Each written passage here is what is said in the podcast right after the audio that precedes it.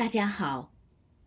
当我们平时饮茶，大家留意到我们经常饮用的都是散茶，也就是条状的茶叶。其实散茶的兴起也跟朱元璋有关系。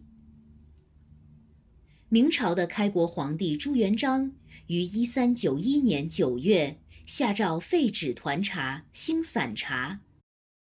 这不只减轻了茶农的负担，也开创了茶饮的新时代。故此，冲泡散茶的文化也流传到今时今日。明朝的茶马交易由朝廷出面组织进行，不准私人贩卖，但一些商人以及官员为了牟利，偷偷地把茶叶运出境，高价卖给西北地区的少数民族。又偷运马匹入境，高价在内地贩卖。朱元璋发现后非常生气，严令要禁止茶叶的走私之风。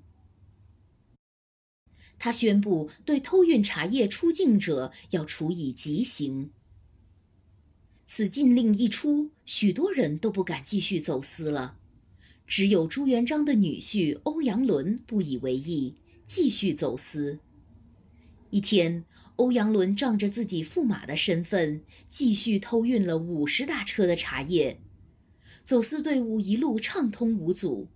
但是到了兰州黄河大桥的桥头，官员发现车上装的全是禁运的私茶后，要扣押货物，上报朝廷。欧阳伦的管家带着家丁，对守桥的官员毒打一顿。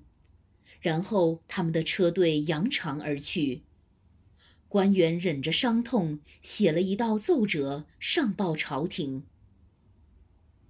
朱元璋收到了奏折之后，十分震怒，但同时也很为难。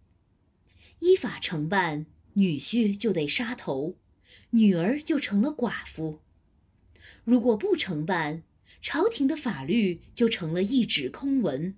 以后还有谁来秉公执法呢？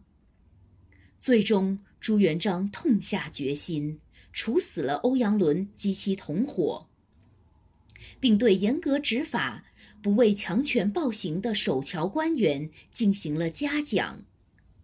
从此以后，再也没有人敢走私茶叶了。